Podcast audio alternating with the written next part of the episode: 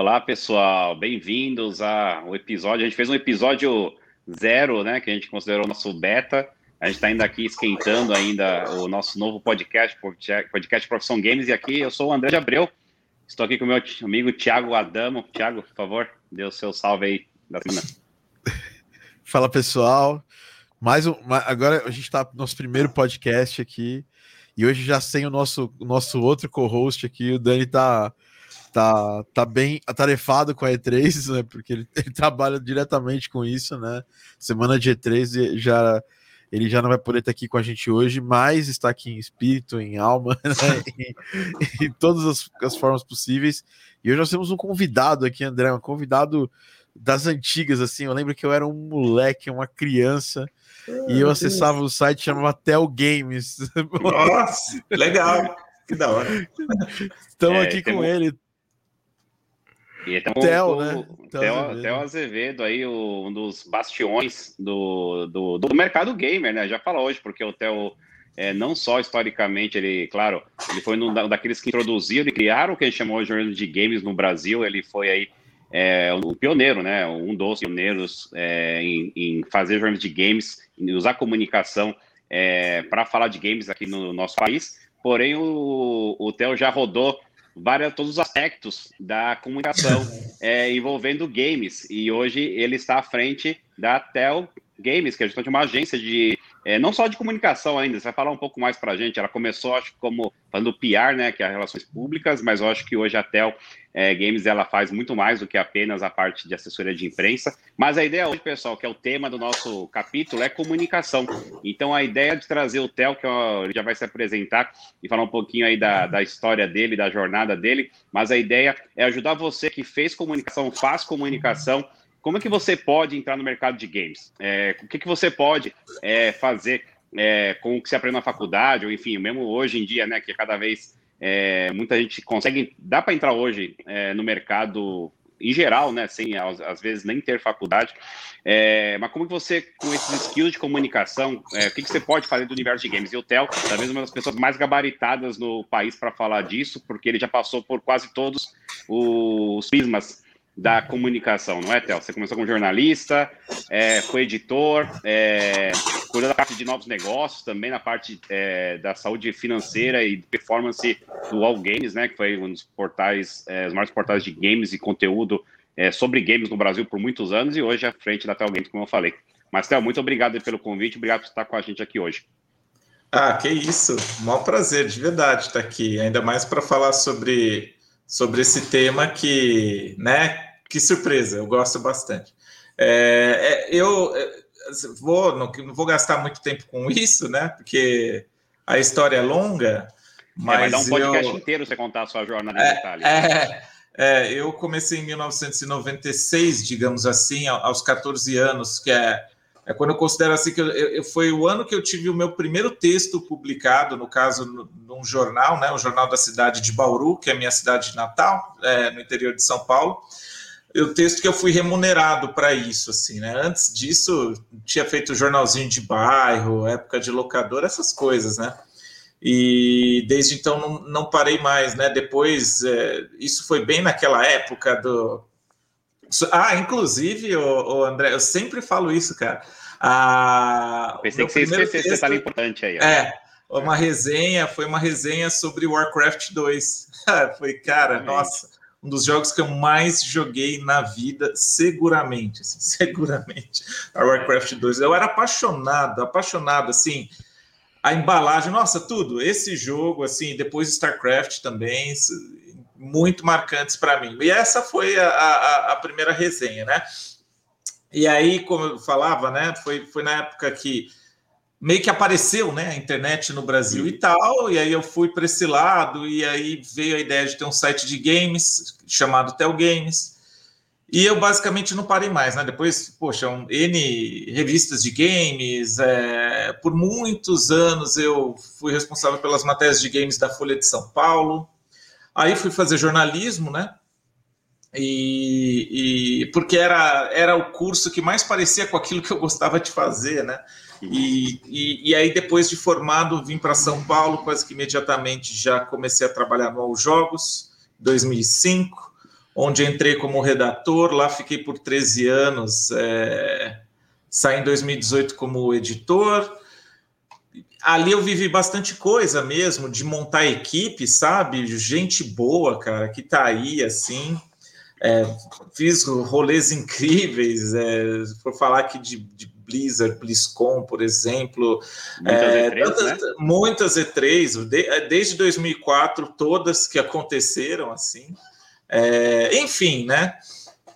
E, e, em 2018, eu, depois eu posso entrar nesse, nesse mérito, se, se for o caso, mas eu saí do, do UOL, né, do UOL Jogos, e naquela coisa de o que, que eu faço da vida agora, é, veio a ideia de abrir o que na verdade eu via como uma agência de comunicação e de criação de conteúdo.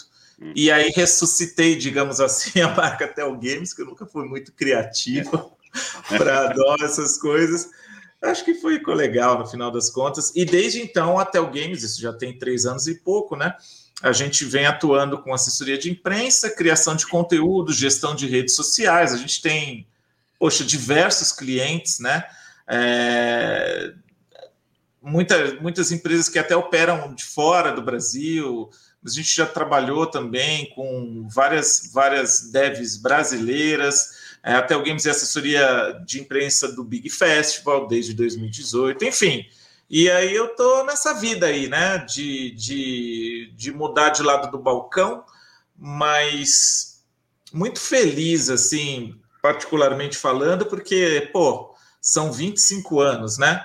é, 25 anos. É, trabalhando com, com, com games assim, e é um desafio, né? Você se, se manter relevante, né? Digamos assim, tra trazer coisas novas para aquele mercado onde você atua e, e, e, tudo mais, assim, e eu sinto que, que eu ainda tenho, tenho conseguido, assim, sabe? Então, essa, essa parte é uma realização muito grande. E eu amo, né? Eu amo esse mercado, amo. Para mim, segue, eu sempre enfatizo isso, assim it's business, assim, é um mercado, não, a gente tem que tomar cuidado com, com a mistura, com a mistura de, entre paixão e negócio, mas não é um mercado como qualquer outro, né? Assim, não, não dá para. Então eu amo isso aqui e se bobear ainda quero quero estar tá envolvido com games por muito tempo. É isso, pelo menos para começar. Não, muito bom. É uma trajetória assim que acho que o mercado inteiro conhece um, um pouco ou todo parte dessa trajetória, uma trajetória assim brilhante e única, né, no mercado de games do Brasil. E eu queria começar um papo com uma pergunta. Não sei, Thiago, você quer falar alguma coisa antes da gente começar com a, começar nosso papo formal? Não, então, não, na verdade, assim, o, o Theo eu, eu conheço o trabalho dele muito antes da gente se conhecer, né? É, quando ele falou do Tel Games, eu lá de trás, 97, 98, era um dos sites que eu acessava para poder ver as resenhas e coisas, porque a gente não, quase não tinha nessa época uma presença assim. O primeiro site, acho que de, de uma pessoa, site pessoal que, que eu lia sobre, sobre games era o do Tel. E assim, a gente nem se conhecia, mas de repente foi se conhecer depois de muitos anos. Porque tinha, tinha muito pouco site na época, né? Tinha os sites de hard news, mas eles cobriam de uma forma bem, bem superficial, né? O mercado de jogos, e a gente tinha os sites de, das pessoas que eram fãs do, da, da, coisa, e o Theo era uma dessas pessoas, e era um site que estava sempre postando muita coisa e tal. Já tinha, já, já, já se destacava, né, pela escrita, pela uma forma mais mais elaborado de, tra de trabalho, acho que foi uma das características. Aí a gente se encontrou várias e várias e várias vezes em eventos e, e tudo mais, né, durante, durante os anos, e é uma, é uma baita referência aí, né, em PR, em, em, em jornalismo, é, é, aquela história, né, tudo que, que tem, tá linkado com a comunicação de jogos, o Theo já fez, né, Theo? Obrigadão, é. mó legal ouvir isso, obrigado mesmo. É. E, e, você tocou um bom ponto, Thiago, teve até com a minha pergunta, que é a primeira pergunta que eu queria muito ouvir a perspectiva sua aí, Tel, sobre esse assunto. É, de fato, né, o Tel Games e alguns poucos sites é, até se destacaram lá atrás, é, acredito eu, né, claro, Tel, você pode falar o que você acha, é, por que que, enfim, o Tel Games virou o que virou lá no começo, até porque era uma das primeiras fontes e referência em português sobre games, né, porque gente sabe, o brasileiro padrão é, não fala inglês, né? Então, é, até hoje, é, é, o papel dos sites de conteúdos é, são muito importantes porque eles trazem conteúdo em português, que a população não fala inglês, apesar de muita gente não, não saber disso ou esquecer isso às vezes. Mas minha pergunta para você, Theo, é pensando aqui com o episódio para ajudar o pessoal de comunicação a entrar no mercado de games, é, todo essa, esse ecossistema informacional mudou muito né, nos últimos 10 anos. Então, há 10 anos, quando é, até eu comecei lá na Blizzard, a gente se conheceu pessoalmente tudo, os sites de conteúdo de games estavam muito fortes, várias marcas internacionais vindo para o Brasil, trazendo esse conteúdo em português, porque é, as pessoas se informavam via sites, né? As pessoas iam nos sites para buscar informação sobre conteúdo. Hoje, quando você olha a molecadinha que está jogando Fortnite, Minecraft, muitos crescem sem assistir notícias na TV, é, sem ter sites noticiosos como referência, é, sem ter notícias. Eu vejo que as crianças, né? Eu queria até. Você também, pode, por favor, comenta aí o que você acha da, sua perspectiva. Mas eu vejo que as crianças que são que estão cada vez mais virando gamers mais cedo, porque eles são introduzidos aos games muito cedo, elas não consomem informação, notícias como nós consumíamos é, no passado. E diante disso, vocês concordam com essa visão que eu tenho? É, como que você vê o papel daquela pessoa que fez jornalismo e quer fazer jornalismo de games? Ou aquela pessoa. Ah, temos aí alguém que pode responder com.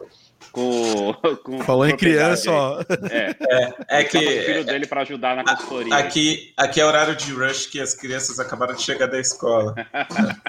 Não, muito bem, mas qualquer coisa você pode trazer ele para dar a opinião dele também. Mas eu queria que você falasse para aquela pessoa que está fazendo jornalismo hoje, né, que quer trabalhar com jornalismo de games, ou aquela pessoa que está fazendo comunicação, é, relações públicas, para trabalhar no outro lado do balcão, como você bem falou. É, como que você vê o papel desses profissionais nesse cenário que as próximas gerações estão crescendo sem consumir notícias como nós consumimos no passado? É, esse é um, é um cenário complexo e, e, e, pelo menos a meu ver, ainda em transformação. Né? Acho que está todo mundo olhando para isso nesse momento, né? vendo acontecer em casa, né? quem tem filhos ou sobrinhos ou, ou coisas assim. É, e acho que é um cenário que diz bastante também sobre a maneira como, na verdade, nós estamos nos relacionando com os jogos, né?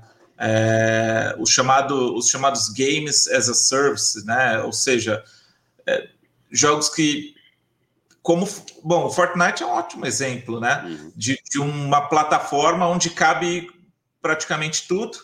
E se você quiser, você, né? Se aquilo for do teu gosto, você joga só Fortnite, né? É, eu acho que, assim, é um, é um na verdade, eu traço o seguinte paralelo, né? É, eu lembro que quando eu comecei a trabalhar no All Jogos em 2005, né, como eu falei, eu entrei como redator e tudo mais. Cara, o meu papel era basicamente é, escrever reviews, né, que são as críticas de jogos e tal, algo que honestamente eu acho que eu nunca fui tão bom assim fazendo. É, ou prévias de, de jogos e, e, e fazer o conteúdo noticioso ali do dia. Era isso, cara. Era basicamente isso, assim. É, acho que nem YouTube tinha na, na naquele. E, bom, eu lembro, vai, corta para 10 anos depois, tá? 2015, mesmo dizer. Quando, quando a gente contratava um novo redator para o All Jogos, o papel que essa pessoa ocupava ali, nossa, era completamente. Bom, Haja visto que em 2005, né, né era uma era pré-rede social, então basicamente as pessoas tinham que ir aos jogos, por exemplo, né, para se informar sobre o universo dos Sim. games. Né? A gente basicamente botava a informação lá e, entre aspas, esperava, né? É... Bom, evidente que isso mudou dramaticamente e, e, se você observa hoje o papel que um redator de um site de jogos precisa fazer entre é, cara, só falta sair da tela e, e pegar o, o, leitor, o leitor com a mão assim e falar: olha, vem cá, né? Então, assim, é uma necessidade de estar conectado em redes sociais, é, muito conteúdo em vídeo, buscar uma linguagem. É, é diferente para lidar com esse público. Detalhe, né? Porque as redes sociais elas mudam também, né? Agora, agora, né? Assim, mas mais recentemente a, a gente ainda está vendo isso numa crescente é o fenômeno TikTok e dá tempo de aparecer, por exemplo, Clubhouse, né? Um, todo mundo olha e fala, puxa, isso vai rolar ou não? E de, de repente já desaparece. É, Então, eu, eu vejo para o profissional o desafio de ficar é, muito atento a essas transformações, assim, porque esse, esse é o maior desafio. Sobre essa nova audiência, e eu acho que esse é o fenômeno que, que eu me referi no começo, de da gente observar e tudo mais, é, talvez não seja uma, uma audiência para a gente. Eu, minha opinião, tá? Eu não acho que um garoto que joga apenas Fortnite ele precisa aparente assim acessar todos os sites de games da web ou coisas assim. É, existe um outro tipo de conteúdo que até se faz e se faz muito bem, a meu ver, que é conteúdo de serviço, né? Coisas que a gente vai buscar no Google ou no YouTube, é, que tem ótimos players aí, né? Sites e tudo mais se é, surfando nessa onda, e óbvio, né? Os criadores de conteúdo e influenciadores também, é, e como isso como tudo isso interage entre si, né? O que eu vejo, André, assim, é que ao mesmo tempo a gente tem uma população da nossa geração, um pouco mais nova, que também vai envelhecendo e, e vai mantendo seus hábitos, digamos assim, de, de jogar, né? O gamers e tal. É, e em muitos casos com um poder aquisitivo maior, né, uma autonomia maior, e esse é um grande mercado de consumo também para uhum. uma fatia do entretenimento. Então, me parece que tudo isso co coexiste assim, né? Mas que coisa maluca, né? Se a gente for falar, por exemplo, da E3, que acabou de acabar, né? Dois fenômenos que ficaram ali, pra, bom, que me marcaram bastante. É, um basicamente como o Xbox Game Pass se consolida, né? Enquanto serviço, né? O Xbox Game Pass, só para um rápido contexto, é, é um serviço dos, dos consoles Xbox da Microsoft e também PC, em que você paga uma assinatura e pode baixar e jogar livremente uma ampla seleção de jogos que cuja qualidade está cada vez melhor, assim, né? É, e enfim, e é, isso me marcou na E3. Uhum. E outra coisa que eu olhei, eu falei, poxa, olha aí, né? É, na conferência da Ubisoft, quando eles anunciaram o, uh, eles anunciaram uma temporada de conteúdos para o Assassin's Creed, uh, o Ragnarok, que é o jogo mais recente, né, da série, bem famosa. Até algum tempo atrás, a gente costumava ver um Assassin's novo todo ano, né? Esse ano a, a, postura já foi uma outra do tipo, olha, não, a gente lançou no passado e está aqui um montão de conteúdo para você baixar e continuar jogando, né? DLC. Uhum. Basicamente a mensagem é, olha, criar uns jogos assim custa dinheiro para caramba, então é. talvez a gente tenha que ficar, né? É, sei lá, milking the call, né? Enfim, extraindo riqueza desse por mais tempo, né? Enfim, porque não, sei lá então, é, eu acho que são dois sinais desses, desses, desse momento que a gente vive, né, da nossa indústria. Eu não sei se respondi diretamente, assim, né, André, o que, o que você perguntou, mas a gente vai fazendo umas reflexões aqui e essas coisas vão surgindo, né? Eu respondi meus acho... comentários, mas eu quero ouvir o Tiagão, o que, que ele acha de tudo isso. É, eu acho que eu acho que mesmo não tem uma resposta, porque a gente está vivendo a transformação, né? E a gente viveu, viveu várias transformações, né? Eu sou da, da, da geração dos sites, aí depois é, fiquei muito forte na geração do YouTube, porque eu, eu comecei um canal no YouTube na época que todo mundo estava começando, então conheci muitos desses criadores aí que são famosos hoje, a gente conheci lá no começo, né? Esse pessoal, o Leon, que é, que é amigo do, do, do, André também, o Edu é meu, meu amigo de infância, de infância não, mas de juventude, assim, né?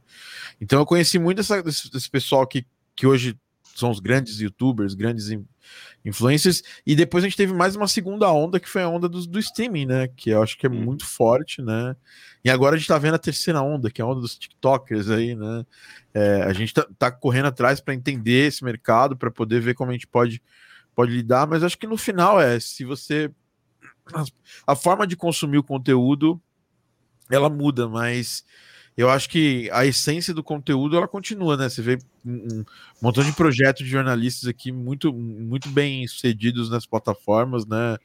É, o pessoal do, do Overload, o pessoal do Nautilus, é, que são, tem muitos jornalistas ali né, no meio, e eles conseguem fazer um conteúdo com, com um formato mais jornalístico e ao mesmo tempo conversando com a galera mais nova, né? E acho que própria, as próprias, a gente estava falando de esportes, é muito, muito intrínseco, intrinsecamente ligado, né, com o que a gente faz, né?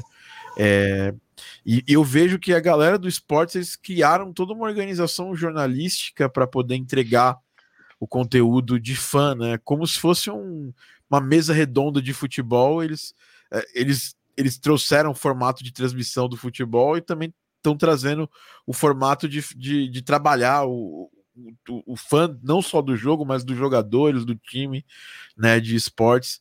Então, acho que isso, isso foi muito transformador, mas ao mesmo tempo o que eu assisto, né, quando eu vejo alguma partida de esporte, quando eu vejo algum conteúdo de, de algum time de esportes, eu vejo quase que uma emulação do que se fazia na mídia tradicional com futebol, com, com, com esporte no geral. É, até os já vi muitas vezes o cara na final lá do, do, do Campeonato Brasileiro de LOL, de terninho e tal, uma pegada meio Galvão Bueno, assim, né? Uhum. Então, eu acho que que a gente tem muito que aprender com, com, com jornalistas, né, em termos de formato, qualquer criador de conteúdo, e eu acho que uma coisa que, que aconteceu é nós que somos profissionais da área acabamos nos transformando em criadores de conteúdo também, porque a gente precisa fazer que o nosso trabalho chegue para as pessoas, né, tanto do ponto de vista de quem faz jogos, do ponto de vista de quem é profissional na área mesmo, como eu, é, fazer com que esse conteúdo chegue de um jeito nas, na, na outra ponta, né, e, e a gente aprende muito, né? A gente dá, eu acho que tem um, tem um papel, o jornalista vai ter cada vez mais um papel, porque como tem muita informação, a gente sempre vai precisar de alguém que vai é, analisar essa informação, apresentar ela de uma forma melhor. Que, que você pensa, Théo, desse negócio da curadoria da informação? Ela ainda é importante, né? Eu, olha, especialmente nos tempos que a gente vive, né? Falando como um todo, acho que o, o o jornalismo ele é, é extremamente importante. É, o que ocorre é que é, é, é, um, é um mercado em crise, né? Já, já há algum tempo, né? A internet ela, ela transformou a maneira, né? Como as pessoas consomem e lidam com, com informação. Então, óbvio que isso se estende aos games também. A, a, forma que eu vejo, né, por exemplo, nessa coisa de quando se fala entre jornalista versus criador de conteúdo, acho que existe uma perfeita coexistência, assim, da maneira que enxergo, porque e eu sempre, bom, o André sabe disso, o Thiago talvez também, que o André a gente interagia bastante. Eu sempre fui muito, na, na, nos meus tempos de jornalista, é, o jornalismo era um negócio que eu levava a sério, sabe? Assim, a gente olhar as coisas que estavam acontecendo no mercado, de repente de não estar tá direitinho e apontar isso, eram outros tempos, né? Eram tempos que, é, poxa, a gente cobrava aí. É, cobrava, né? Eu, eu, eu vejo, na verdade, jornalista, ele é um ele é, de certa forma, um, um curador ou, advogado da audiência dele, né? Uhum. Então, a gente falava muito sobre localização dos jogos, a importância de, de trazer jogos em português, de se investir nisso. É, na época também, videogames fabricados no Brasil, é, atraso em pré-venda, né? Quando tinha, tinha, teve uma época que se atrasava muito entrega, sabe, de jogo em pré-venda.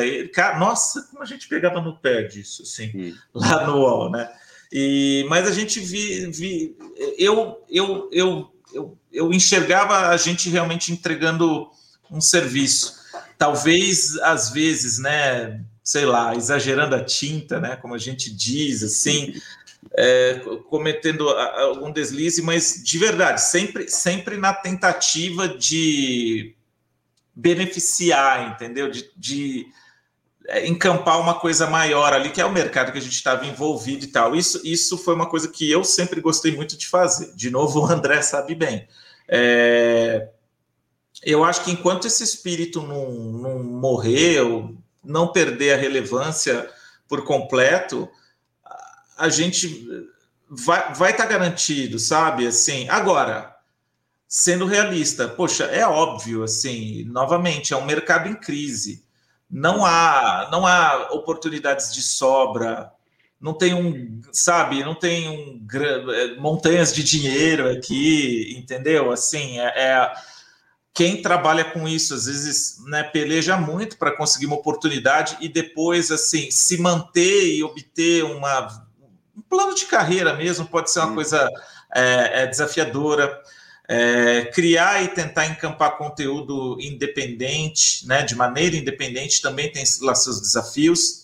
Então, eu acho que isso é outra coisa que eu, eu costumava dizer assim. Atuar com jornalismo, né? E jornalismo de games é, é, mais que uma profissão, é um estilo de vida, é um, hum.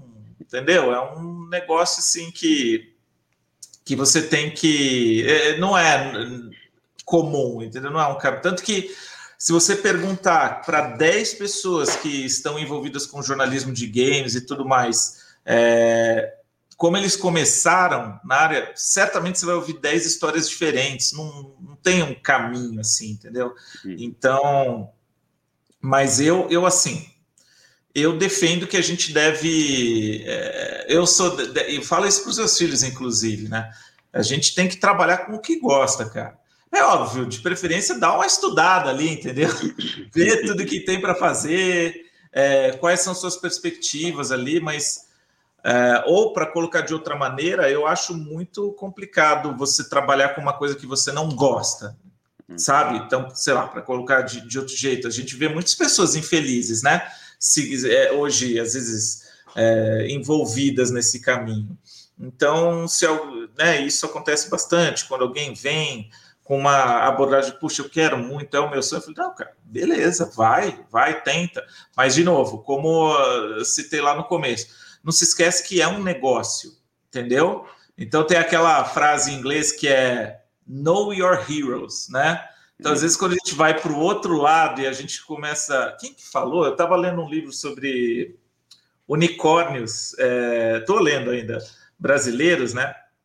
E tem, putz, quem que era o cara? Acho que um dos fundadores do iFood, que falou assim que trabalhar com o que você trabalhar com transformar um hobby em negócio é uma ótima maneira de destruir as duas coisas, entendeu? É. Eu não acredito, eu, eu não acredito nisso totalmente. Eu ia estar, inclusive, jogando contra a minha própria escolha. Mas eu entendo o que ele quer dizer. Entendeu? Acho que você precisa entrar com expectativas ajustadas, porque nem sempre vai ser um mar de rosas. É. Não, isso, é, isso é muito verdade. Foi o Guilherme Pinho, inclusive, um dos, um dos fundadores que falou isso. Eu, e eu, eu, eu, li essa matéria. Assim, é, é, é um espectro, né? É uma coisa, né? É uma opinião. É, é porque, mas é, mas dá para entender o porquê, né? Porque, é, de novo, quando você, o que é o trabalho, né? Todo mundo já sabe, isso é mais chavão do que qualquer coisa. A gente passa muito mais a nossa vida no ambiente de trabalho do que com a nossa família, do que na escola, enfim. Então, você passar a maior parte do, do tempo da sua vida com algo que você não gosta, não só é ruim, né, para você, obviamente, como não tem como você fazer um bom trabalho. Né? É, é difícil você fazer é, algo com qualidade, né, que você não gosta, né? Porque o gostar vai te levar automaticamente a estudar mais sobre o assunto, a ler mais o assunto, a se relacionar com pessoas que falam daquele mesmo assunto. Então você tende naturalmente a ser um melhor profissional, um melhor empresário, um melhor executivo, um melhor repórter, melhor editor, se você é, gosta daquilo que faz, né?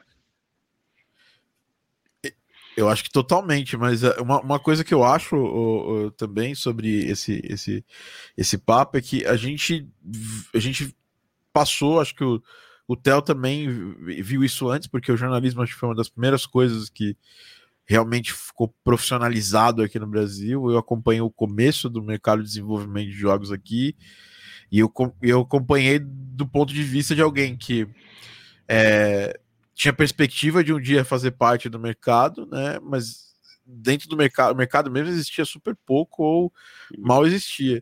Então, as pessoas profissionais que a gente tinha contato eram jornalistas, né? Então, eu lembro até hoje, eu fui tocar. Primeiro, primeiro evento que eu fiz na minha vida foi um é, tocando música de jogos foi um Anime Friends. E eu já encontrei jornalistas ali, e a maior parte das pessoas, dos jornalistas que estavam lá, todos viviam de jornalismo tal. Ah, nós éramos músicos que no tempo extra dos nossos trabalhos do dia a dia, fazíamos aquele, aquilo lá. E, e a gente teve que passar por uma, por uma migração e tudo mais. E eu, eu entendo essa, essa questão né, de, de encarar menos com paixão e mais como uma profissão que tem uma série de trabalhos aí que não envolvem só a parte legal. Acho que, por exemplo, é, por mais que, que o Theo, o Theo já, já teve a frente de redação e tudo mais, é, tem muita coisa que, que não envolve só escrever ou, ou ver o texto ou, ou, ver a pauta ou ver a matéria que envolve o trabalho de um jornalista e que é uma são coisas burocráticas assim como do meu lado aqui é, registrar música fazer contrato fazer proposta prospecção não envolve sentar aqui fazer música efeitos sonoros e, e todo o resto das coisas. Então acho que essa é uma, essa é uma, um aviso importante, né, para quem está chegando, porque nas faculdades de games aqui no Brasil a gente tinha isso, agora está muito mais tá muito mais redonda essa bola, mas já teve mais quadrada que era a parte de que, pô, você quer trabalhar com jogos, venha jogar tal, é, uhum. trabalhe jogando, até quem trabalha jogando, que são os testers, o pessoal de controle de qualidade, eles tem que ter planilhas, controles, é uma série de, de, trabalhos que não envolvem apenas jogar. E é um saco você ficar o dia inteiro jogando o mesmo trecho do jogo ali sem parar várias e várias e várias e várias e várias e várias vezes. Que não, não envolve só a parte de diversão, obviamente. Gostar, amar ajuda, mas a gente tem que ter a, a consciência de que no final do dia é trabalho. A gente precisa terminar, entregar e cumprir metas, essas coisas. Eu acho que por mais que, que é difícil quem olha de fora, né? É, o mercado de games imagina que é um mercado de diversão. Várias vezes pessoas de fora do mercado falam: você passa o dia inteiro jogando, você passa o dia inteiro se divertindo. E não é bem assim, né? Acho que vocês dois sabem muito bem disso, né? Que, que a gente passa muito menos tempo fazendo as coisas que é. são mais divertidas no nosso trabalho. Então. Acho. E, é, eu ia só falar que o ponto que você tocou, Thiago, é importante, porque ainda mais é uma coisa que eu falo para, principalmente se é gente nova que está entrando agora no mercado, e acho que o Theo, que já contratou tanta gente no passado, gente que estava. Que, que o Theo abriu a primeira oportunidade para a pessoa trabalhar de verdade, né? É, tanto na época da redação e agora na, com a agente de comunicação. Eu falo porque o trabalho, é, não é só o lazer, né? Assim, o, ou não, não, é aquele não é só aquilo que levou você a gostar da, daquele assunto, né? Até as atividades mais prazerosas do mundo requerem muito trabalho e a parte chata, né? E ela só fica legal porque tem a parte chata. Eu vou dar um pequeno exemplo para passar a bola pro, pro Theo também. É, e o Thiago, eu conheci até o Thiago nesse contexto, né? Eu tive a chance de viajar com o pessoal da Videogames Live, né? É, quando eles fizeram um turnê tanto no Brasil e, e, e, no, e no México. Eu viajei em duas tours com eles. E eu gosto muito de música, quem me conhece, eu sempre, poxa, quis saber como é esse bastidor de turnê, né? Eu sempre via, enfim, as bandas viajando o mundo, tocando para plateias, tudo.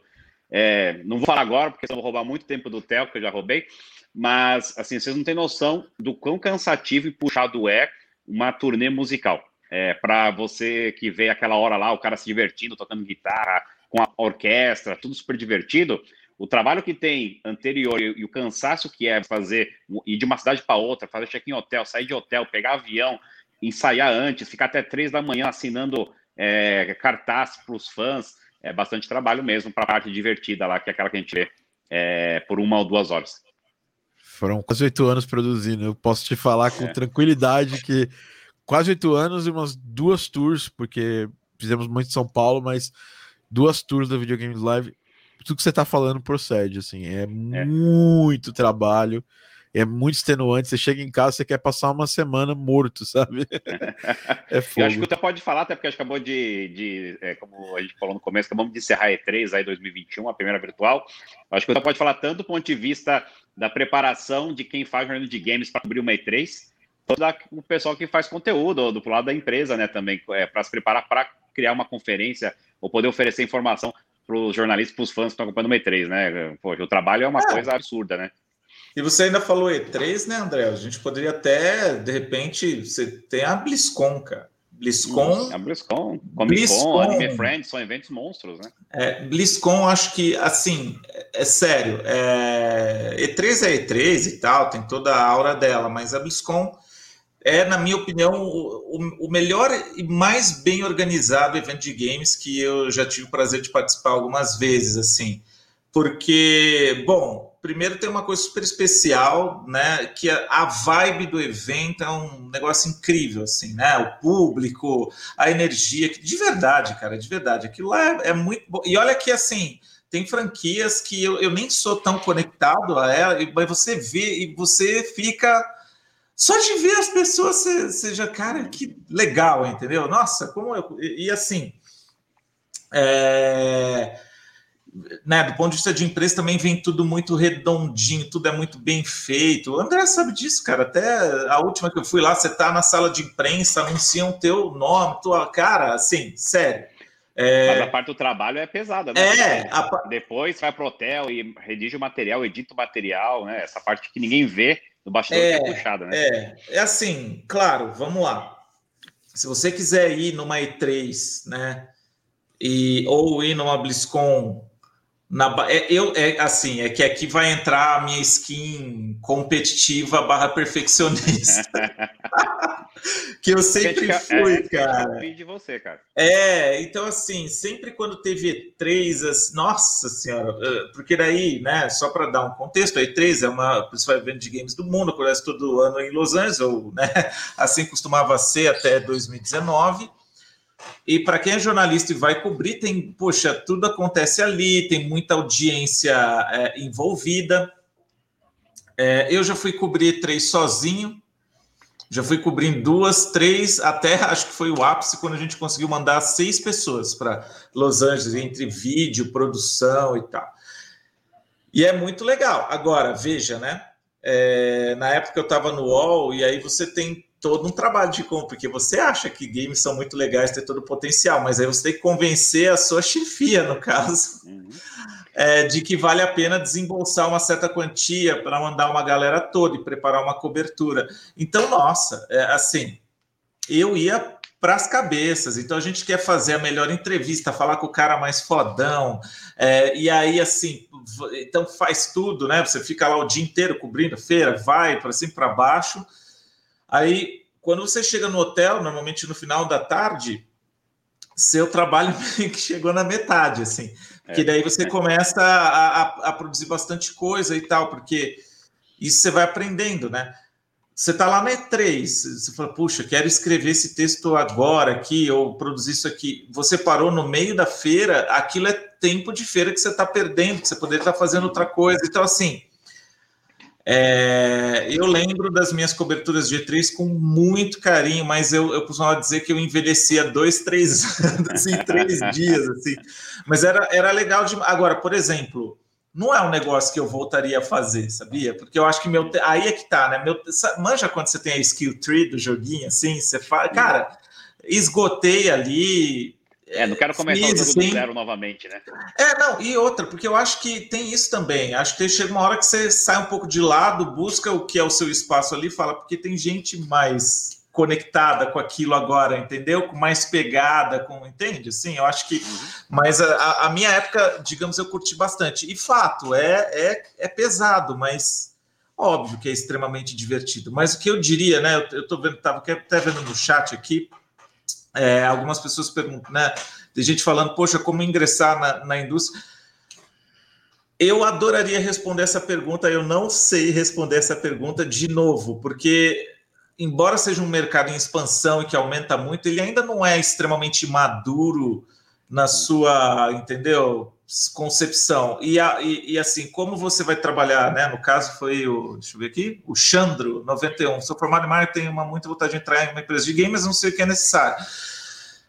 Uma empresa de games, ela pode ser uma desenvolvedora, é, uma empresa mesmo, sei lá, um publisher, né? Se for um publisher, a gente está falando de um publisher de jogos AAA ou talvez mais focado nesses jogos as a service, como uh, existe hoje, ou é mobile, ou, ou se é for. Ou, re, ou realmente assim, é, não, meu, minha paixão é esporte. Bom, então é, cara, pode ser que seja totalmente diferente. É uma produtora de esporte ou qualquer coisa assim. E aí, a variar, né, para essa resposta, conforme essa resposta, tem desde o, do, da coisa mais formal, que são vagas no LinkedIn, tem também um perfil que eu gosto muito, eu sempre indico, que é o Vagas com dois Gs, se eu não me engano, do Twitter, que é, eles fazem um trabalho muito legal de compilar oportunidades do, do mercado de games. É, ou pode ser headhunting. Às vezes tem um headhunting que, que chega até você. Assim. LinkedIn, Agora, né? É, agora eu, como hoje alguém que, que emprega, contrata e tudo mais, o que, que eu vejo muito que eu posso dizer assim, como fazer para trabalhar, é, é, é, como eu falei, é difícil. Agora eu posso fazer o que não fazer, tá? Assim, é, e assim, é, eu respeito muito essa questão da vontade de trabalhar no mercado de games, mas é muito comum eu receber assim cartas, né, assim de, de apresentação, coisas do tipo em que a pessoa defende e defende muito bem a vontade dela de trabalhar com games. Ah, porque eu jogo desde que era criança, essa é a minha paixão, poxa, e tal. E, e você vê assim, às vezes é uma coisa. É bem escrito, eu não estou não nem entrando nesse mérito, essa parte está bem fundamentada, mas ela carece da, da outra parte que é a mais importante. Não, tudo bem, mas e aí? Fora isso, assim, é, o que o seu perfil vai adicionar nessa empresa, o quão preparado você está é, é, é, para ocupar essa vaga, né? Seja o que for, tá? Pode ser qualquer coisa, de verdade, sim. Talvez com game dev seja um pouco mais straightforward o negócio, porque as skills elas são bem. Bom, é, eu estou até falando aí que é, não são com a cabeça. Né? Não, Mas... não, não é, não é, não é exatamente como você está falando. É, é porque Mas... precisa, de, precisa, precisa de um mínimo de experiência, né? Na vontade só não dá, né? É, é assim, tem, tem uma questão que é mostrar que você sabe o que te aguarda, é, né? No dia a dia, como que você lida com aquilo. É, e acho que isso explica muita, assim, é, é, é, comum a gente encontrar pessoas de fora do segmento de games e que começam a atuar no segmento de games e, e se dão bem. É, porque, assim, o que, que eu. Bom, eu vou falar o que eu defendo, tá? Eu acho que tem, é, assim, é condição sine qua non para trabalhar com jornalismo ou conteúdo ou assessoria, comunicação, que seja Puta, você não precisa saber todo, todos os, os, inventários de lançamentos da Blizzard, entendeu? De 10 anos para cá. Não necessariamente. Nem precisa. Cara, é sério, não precisa nem jogar assim todos os uhum. jogos. Aliás, isso é uma lenda, né? Agora, que você precisa ter empatia, interesse, é, e, de, e se não sabe, disposição para aprender aquilo ali, cara, isso. Então, se você souber, souber mostrar isso é, eu acho que vai ser mais importante até do que dizer assim, nossa, eu jogo desde criança, eu, eu domino, porque isso só conta uma parte da história, né? E no UOL, por exemplo, muitas das, muitas, não, não tenham sido né, dezenas assim, mas a gente, bastante gente passou lá pelo UOL.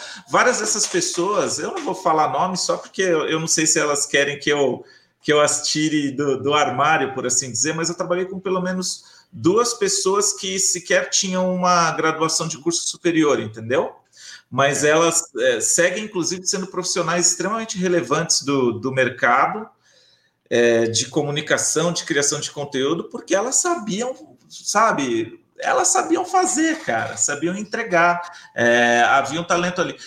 Hoje, é, eu, assim, eu só para não correr isso ser mal interpretado, eu acho que é preciso, não é assim, eu gosto de trabalhar na, na, agência, no caso, com pessoas que têm uma formação em comunicação, porque eu acredito que existe um arcabouço teórico, prático e tudo mais que, que uma formação, né, um curso superior, isso ainda é importante, né? É, e, e, e observo também qual instituição de ensino, de onde aquela pessoa veio, mas para mim sempre vai contar, tá, mas o que, que, você sabe fazer, o que, que, qual é a sua disposição de aprender e tudo mais, e você tem noção mesmo do que, que é isso aqui? Você sabe o que, que é sentar, sabe, nessa cadeira e performar essa, porque é, a realidade é essa, entendeu? E assim, eu acho que isso acaba contando muito mais, entende? Assim, então é isso, assim, o que fazer é, é, é muito difícil responder, difícil mesmo, de verdade, não é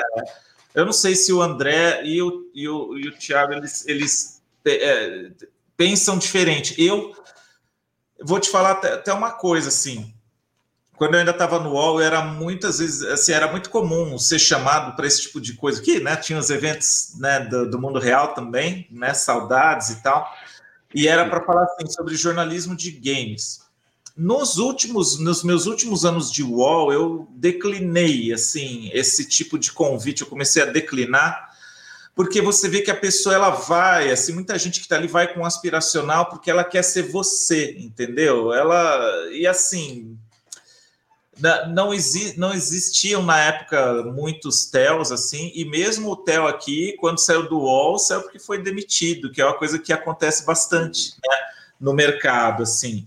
Então eu, eu, eu, isso começou a me incomodar, porque você parece que está vendendo assim: ah, nossa, olha, o cara foi para um milhão de três, cobriu o BlizzCon, foi para o Japão, foi para não sei aonde, recebe todos os jogos, é, tudo com, sabe, tudo sob embargo, ele já joga, sabe, já tá, já terminou Diablo 4, enfim, cara, sabe? Isso, é, é sério, isso claro que, de novo, é muito legal, mas não, não é a história toda mesmo, né? É, mas acho que então, você deu várias dicas assim, importantíssimas que eu concordo, assim, apesar de também concordar que é, o caminho que leva as pessoas a entrarem no mercado ele não é nada linear. É, muitas pessoas é, realmente é, entram por um acaso, mas é um acaso provocado. E acho que você tocou em vários pontos chaves. O primeiro, realmente, é, o que eu falo para todo mundo, gente? Assim, ser apaixonado por games, cara, tem um milhão de pessoas no universo que são apaixonadas por games jogam tanto ou mais que você. Mas o que forma um profissional único, né? Que você fala, o que, que diferencia aquele profissional que é, é top daquele que é medíocre? É justamente a capacidade de você resolver problemas.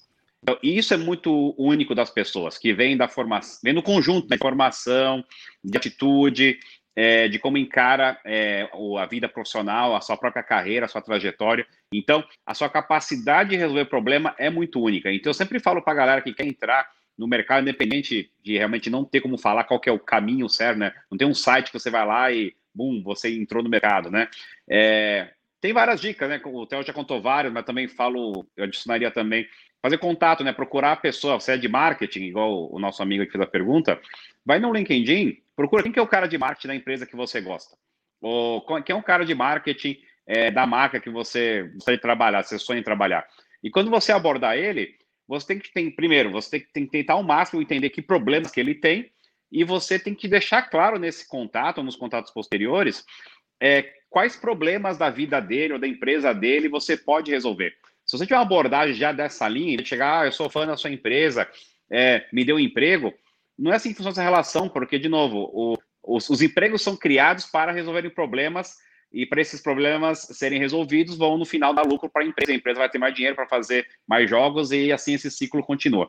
Então, eu acho que essa é uma regra, algumas, algumas questões básicas, né, de como para entender o relacionamento, né, como você deve se relacionar ao procurar uma vaga para entrar na indústria. E outra coisa que você falou, eu concordo muito, eu sempre passo essa analogia, é, não precisa, de fato, né? Claro, você tem que gostar de games, mas você não precisa ser um gamer hardcore, é, porque eu sempre falei é, nos meus tempos de Blizzard, né? É, ensinar você a gostar de games, ou, ou aprender as especificidades do mercado de game, eu ensino no mês. Mas ensinar você a ser um bom profissional de marketing, um bom profissional de comunicação, não tem como ensinar nem um mês, nem seis meses, nem um ano. Você tem que trazer isso das suas experiências, da sua trajetória. E eu brinco, né? É, e eu já confirmei isso, eu consegui achar um funcionário dessa empresa que me confirmou. Para você trabalhar é, na Philip Morris, você não precisa ser fumante.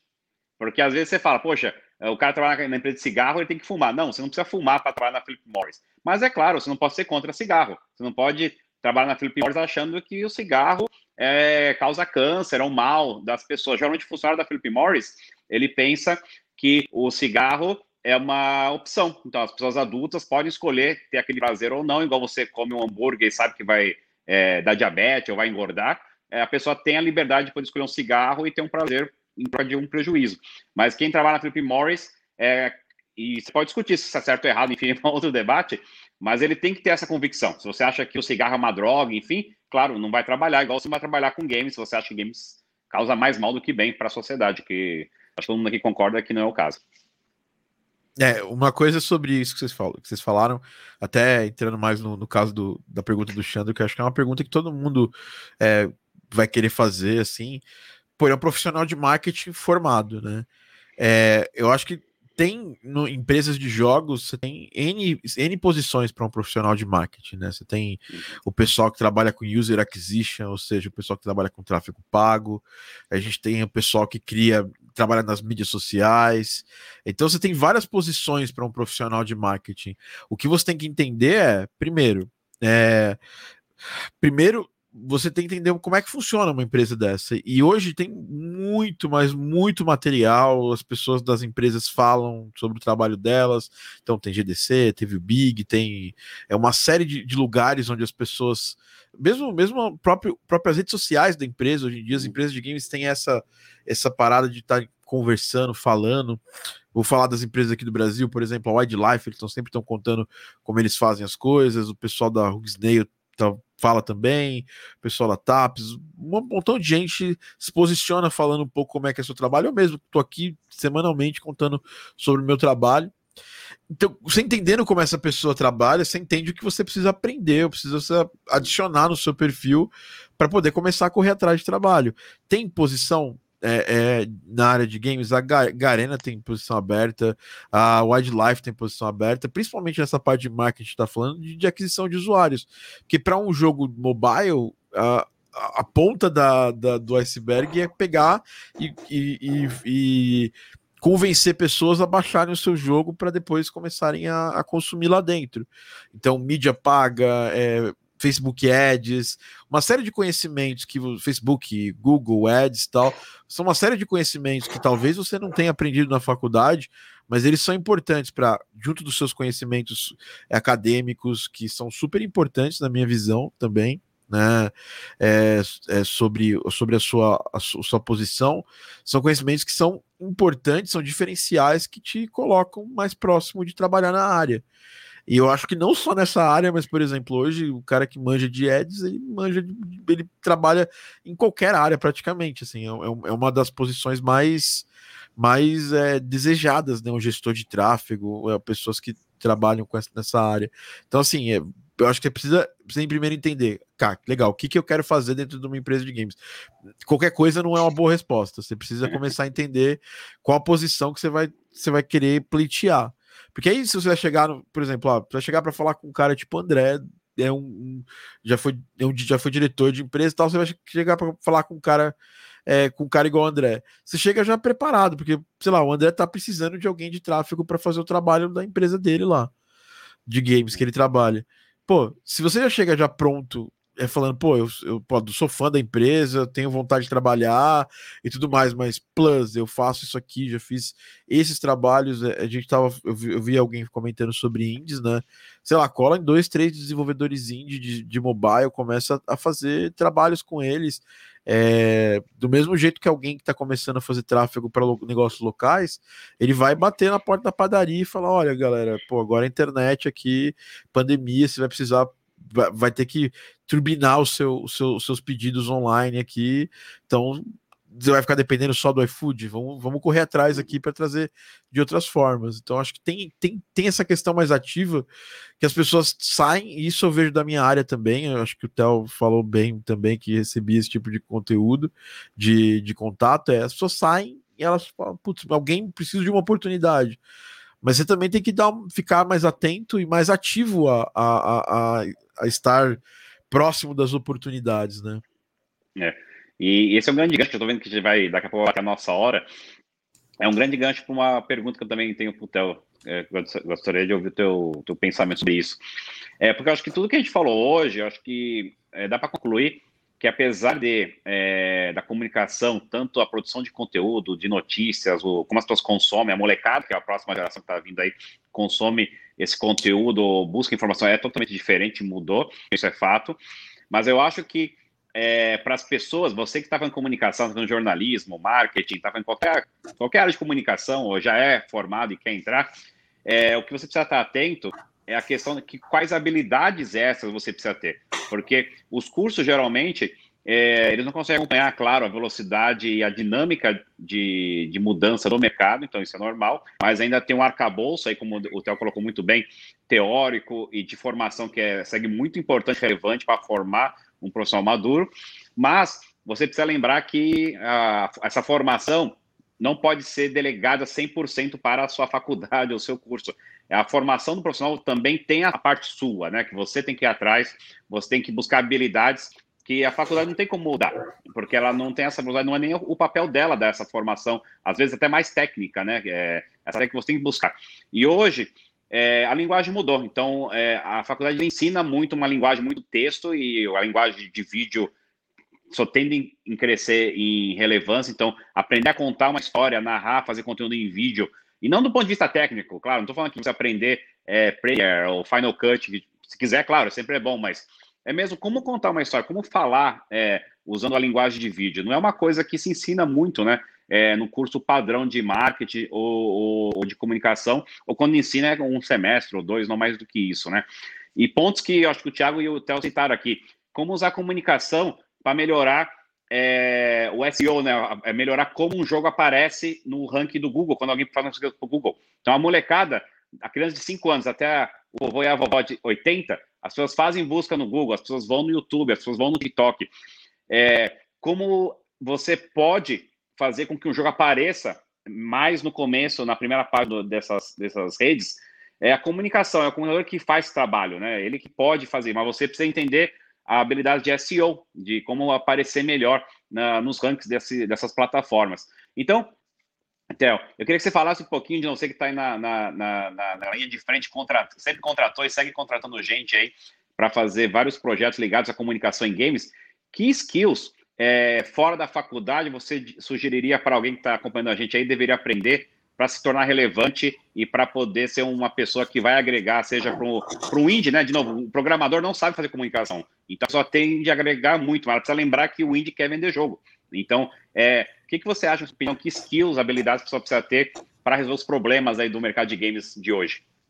comunicador. é, é, que ótima pergunta. É, deixa eu tentar. Bom, eu vou falar uma coisa que, cara, putz, é eu não quero ser mal compreendido nem nada assim, mas é básico, é muito básico e, e mesmo assim, é, como é difícil encontrar assim é, pessoas que têm o domínio que é falar inglês. Cara, assim. De verdade, né? Porque todo mundo. De verdade. É. Porque assim, aí, ah, tá, pô. Mas é porque precisa mesmo, não tem como, não tem como, assim. É, é, e ó, quem tá falando, eu aprendi inglês jogando videogame. Eu fui fazer curso de inglês, assim, já tinha, já tava trabalhando no UOL e tal. Não, eu não sou assim, foi na raça, entendeu? E, e, e, eu sofri muito por isso. Eram outros tempos, assim, né? Era o que tinha e tal, então é, eu sobrevivi, entendeu? Corri atrás e, e, e, sobrevivi. Mas hoje realmente é muito difícil é, alguém sem realmente domínio de, da, do idioma inglês, você colocar essa pessoa numa função, arrisco dizer mesmo de jornalista ou de marketing ou de é, assessor de imprensa, no caso e, ah, mas precisa ser, né? Sei lá, eu preciso ter é, gabaritado TOEFL, é, Cambridge, sei lá o que tem aí.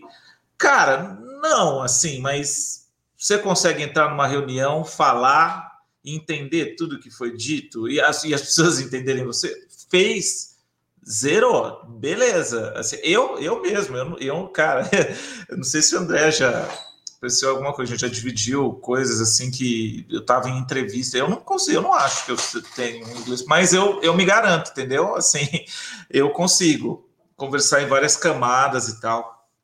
E, e dá tudo certo hoje, né? Assim, então, putz, essa essa não dá, tem que ter, senão, senão vai dar ruim, assim, entendeu? É, Outra, assim, habilidades que a faculdade talvez não te ensine, e eu vejo com muitos bons olhos. É, é uma coisa pessoal essa aqui. a capacidade da pessoa de entender as diferentes funções que aquele ecossistema da qual ela faz parte, né, as funções que existem naquele ecossistema. Tá, eu vou trabalhar como assessor de imprensa, por exemplo, mas eu sei o que o jornalista faz, eu sei o que o chefe do jornalista faz, eu sei o que o, o gerente ou diretor, que seja, de comunicação para que eu respondo faz, o que, que é importante para ele, para ou para ela, para essa pessoa. É, e, e, do lado dela tem alguém de comunidade.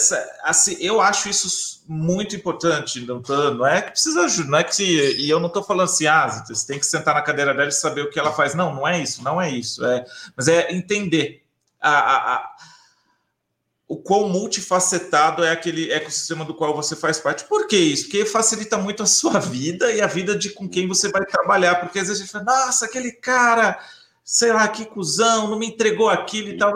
Mas será que é culpa dele mesmo? Será que não tem alguma coisa ali, ele não está podendo, porque o é negócio. Isso é tão comum, cara. E eu, e eu não. Isso não é empatia, não é empatia o que eu estou falando, tá? É realmente é um interesse genuíno por, por conhecer assim, as engrenagens das coisas em um certo grau. É, Para trabalhar com jornalismo, hum, a gente já, já falou um pouco sobre isso, né? É, conseguir entender a, a, a, também né, a dinâmica do, do mercado, assim, gostar, obviamente, de, de games e tudo mais, é, mas, sobretudo, está muito atento à maneira como as pessoas consomem informação hoje em dia e se comunicam, porque é, isso vai ser essencial, assim. É, e com assessoria de imprensa, essa é uma área mais fresca para mim, né? O, o, comunicação é muito importante, e, e, ainda falando de coisas que a faculdade não, não ensina, sim, é, poxa, quais são os veículos relevantes daquele mercado? No caso, a gente está falando aqui de games, né? Isso que a gente ainda pode segmentar games, tecnologia, esporte, mobile e geek dentro desse. É. Só para citar assim algumas. É, quais são os veículos re relevantes? Por que, que eles são relevantes? Por que, que às vezes um site pode ter uma grande audiência, porque isso acontece, é, mas será que esse site ele, ele, ele se comunica só com ele mesmo ou ele se comunica com o público? Porque às vezes, se você, se você é, domina técnicas de SEO, você consegue ranquear bem um site, esse site vai ser muito acessado, mas às vezes as pessoas vão entrar lá, consumir aquilo e vão embora. Agora, você tem outros sites que eles geram engajamento, as pessoas ficam ali, reconhecem a marca, participam dos comentários, sabe quem está escrevendo tudo mais. Assim. Você sabe diferenciar isso? Outra coisa extrem, extremamente importante, extremamente importante. É, como convencer um jornalista que não é do segmento de games a falar sobre aquela história de games que você está oferecendo para ele ou para ela? Porque nem sempre você vai trabalhar com, sabe, querer, ah, com revia, eu preciso divulgar aqui uma notícia, por exemplo, novo GTA. Todo mundo vai falar do, do novo GTA, né? Assim, quando for anunciado, sei lá. Agora, como fazer a Globo falar do GTA? De, de preferência de uma maneira positiva, né? Tá, não sei se GTA foi o melhor exemplo aqui, mas enfim. É, sabe, ou como, como conseguir colocar games num jornal de grande circulação, né? Ou num, num, num veículo, enfim, num grande portal né? É, isso é uma habilidade muito importante, né? É, e, como eu, e como eu me comunico com o jornalista, que normalmente é, a, é, a, é aquele é o né é, o, a, o assessor de imprensa normalmente ele está no meio do caminho entre a, a, a empresa na qual, que, que ele está representando e o jornalista, né? E aí você precisa ter muita habilidade, né? É, depende do caso, mas em geral você precisa ter muita habilidade para trafegar nesses, nessa via, assim, né?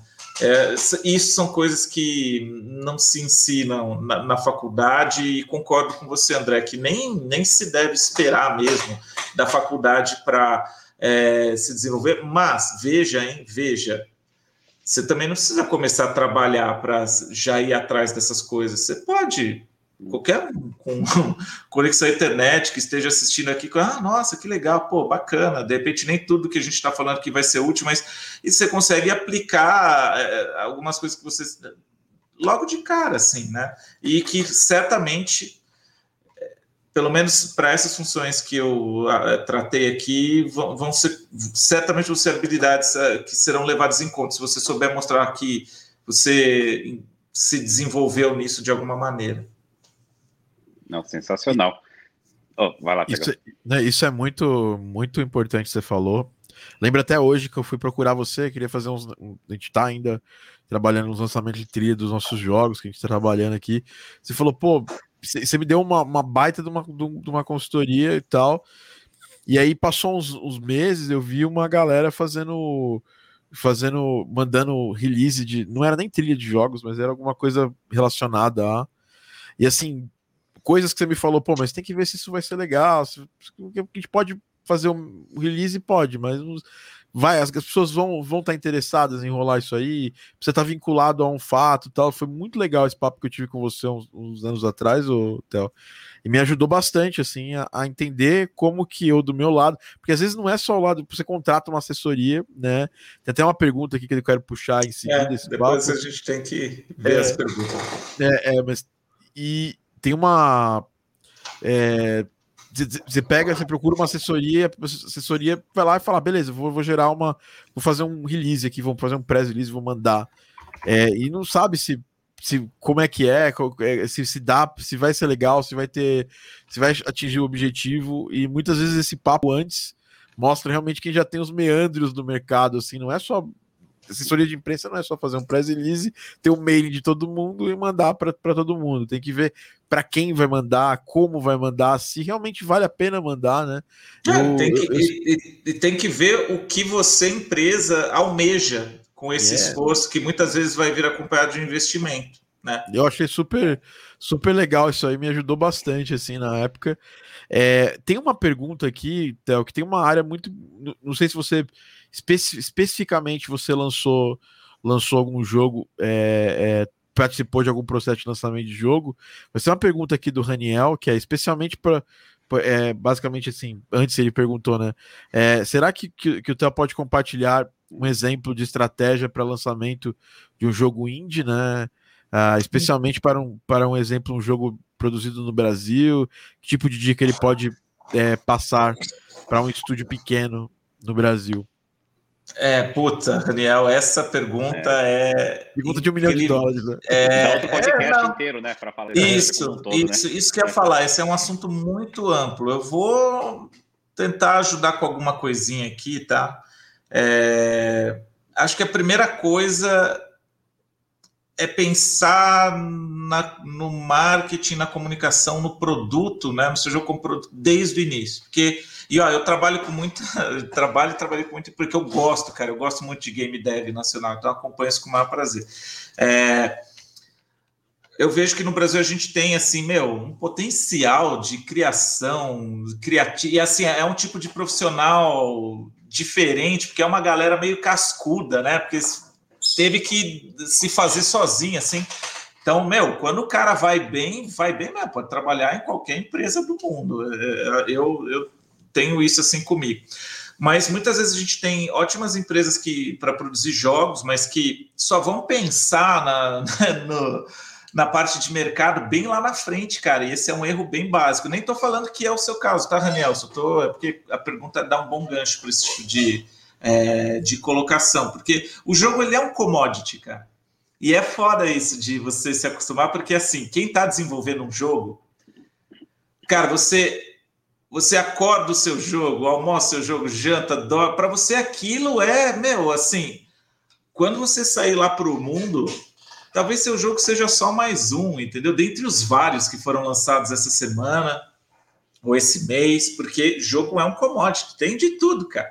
Tem de graça, tem que custa caro, tem que custa barato, tem promoção, tem online, tem. Cara, enfim. É, é só quem dera... a P3 agora esse ano, né? Quantos jogos foram anunciados aí? E sem contar que a indústria de mobile, ela nem participa da E3 ativamente, né? É, é, quantos jogos de mobile? É, tem a Pocket Gamer, né? Então, tem assim, quem, Game, né? E acho que essa é uma realidade cruel também. Quem dera, quem dera, se só ser bom bastasse para um jogo ser bem sucedido. Aí alguém pode falar: ah, não, mas poxa, lembra o Flappy Bird e tal? Lembra do Flappy Bird? É, que fez 50 mil dólares, sei lá quanto foi no primeiro. Eu falei: ah, não, tudo bem, mas para cada Flappy Bird que aparece aí, tem 50 mil jogos que a gente nunca nem vai saber, entendeu? Tá. Ficaram pelo caminho, assim. Então, então a, a questão de pensar, né? É, e eu nem falo só de PR, tá? Mas assim, meu, quem que é seu público? Como que você vai precificar, posicionar, em que loja, quando lança, como, tal, não sei o quê. Isso deveria ser um assunto do momento zero, assim, assim que sai a ideia de dizer, não, eu vou fazer isso aqui mesmo, enfim, é, essa disciplina deveria acompanhar. Agora, sabemos que não é fácil, né? Ainda mais se tratando de um estúdio indie menor e tal. Acho que é assim, eu, eu sou partidário disso, tá? É, não necessariamente você precisa se filiar a uma das associações que existem aqui no Brasil de desenvolvimento de jogos e tudo mais, mas, cara, tem uma rede de apoio muito grande nessas associações, que eu acompanho, assim, regionais ou mesmo a nacional e tal. Buscar histórias similares, entendeu? Porque isso eu acho que é uma coisa. Eu não conheço, só trabalhei com games a vida inteira, por isso que eu falo que talvez outras indústrias sejam assim, mas, cara a indústria de games se ajuda muito, é sério, assim. Se você for atrás com a abordagem certa, do jeito certo, sem ser inconveniente, você vai encontrar gente disposta. Não, pode crer, puta, faz desse jeito, assim, essa.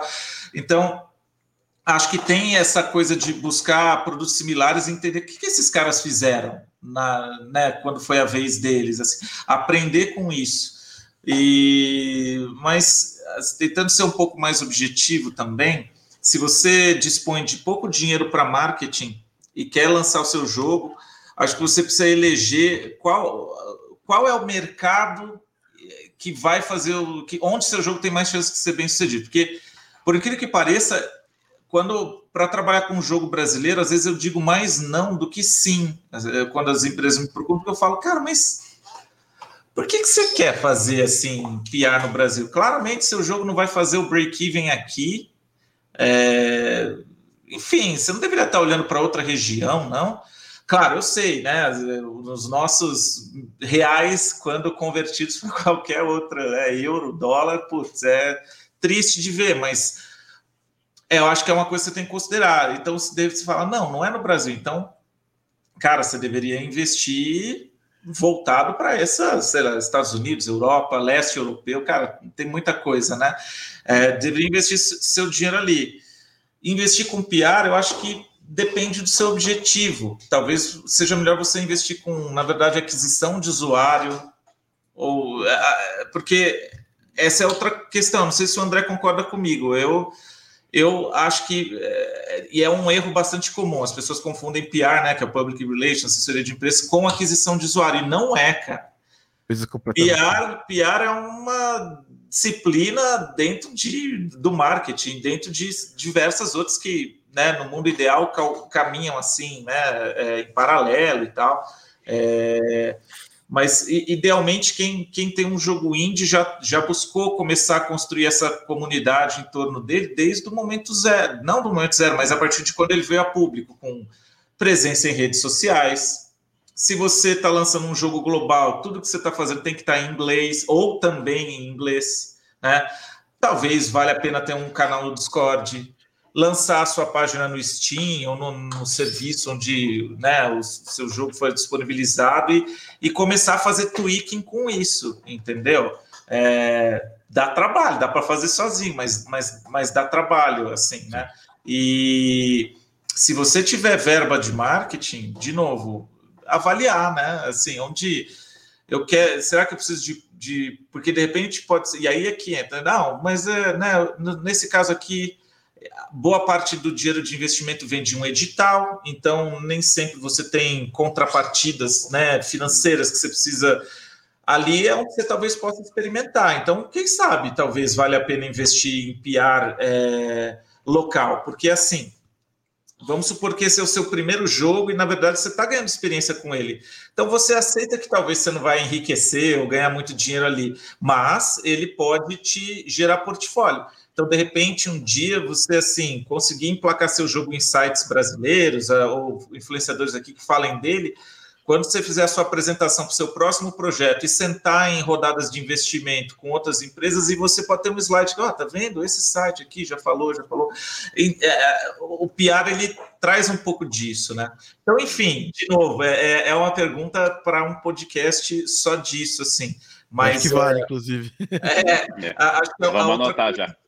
A outra coisa seria sempre participar de eventos, assim, por uma mesmo antes, se você não tiver nenhum jogo para lançar, porque nos eventos você aprende muito, cara. E assim, o Big Festival, ele o valor para uma empresa participar das rodadas de negócio é quase simbólico, mas é toda, é a, programação, toda a programação do Big é aberta, assim, qualquer um pode consumir. Tá? Eu acho que até tá no VOD aí, se buscar e tal.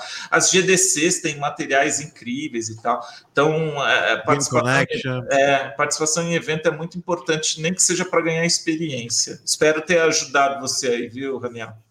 Nossa, demais, ajudou bastante gente.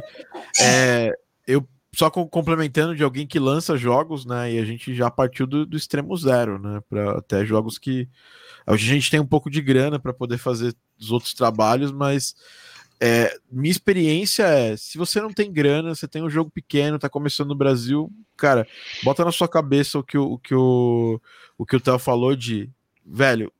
Da, normalmente o público brasileiro é um público que tem uma, uma certa é, ele é foi o último público a olhar para um jogo indie.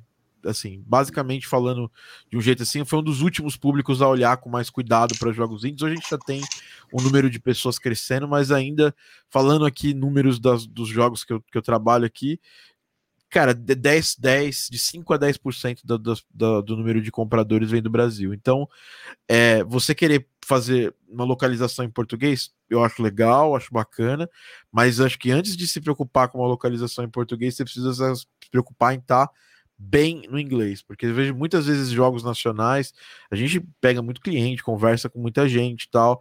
Então, às vezes você vai entrar na página de wishlist da Steam, tá com o inglês absurdamente errado, é, coisas que você mata com investimento baixo, um, uma pessoa, um revisor, uma pessoa que traduz, sabe? É, esse tipo de cuidado é um cuidado que faz diferença, porque a pessoa vai comprar um jogo, ela vai gastar o dinheiro dela, tá lá com o nome errado, uma página feia na Steam, isso faz diferença na hora de comprar.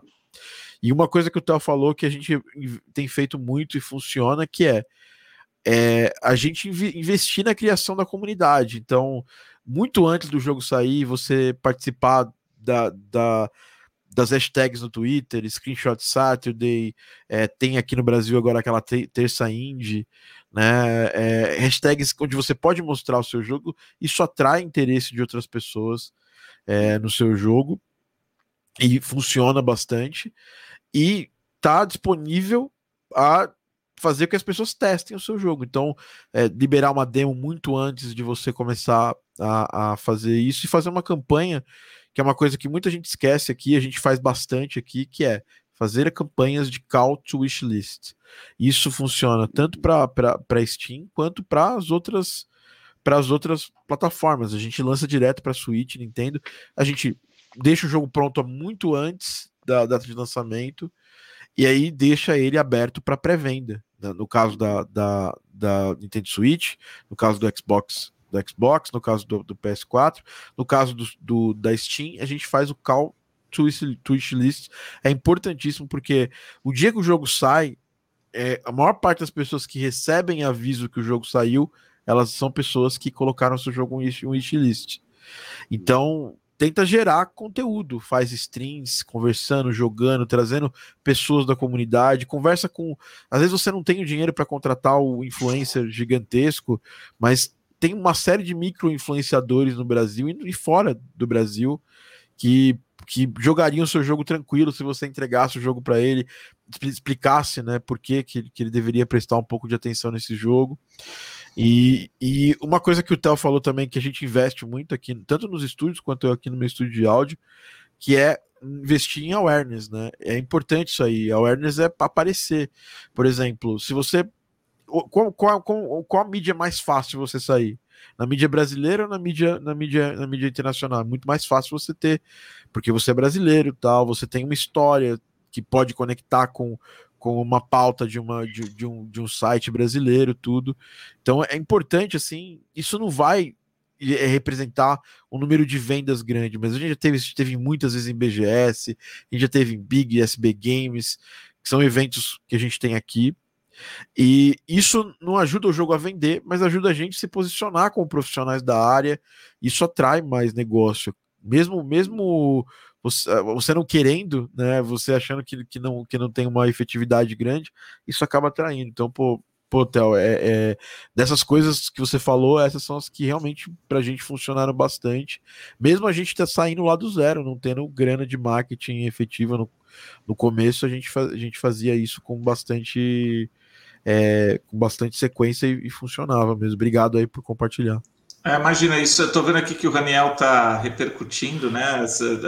A, a, a, que você falou, ah, queria só corrigir. Não, mas Raniel, não não é nem caso de correção, não, cara. É. Eu entendi a pergunta, é que foi um gancho legal, sabe, para falar sobre, sobre essa questão de é, enfatizar, né, é, que o aspecto global de um jogo, porque né, tem um termo, termo para isso em inglês, eu, eu, que é o misconception, né? Às vezes a gente, é, é, é enfim, é parte de um pressuposto errado, assim, e eu achei que era, um, era uma boa ocasião para isso.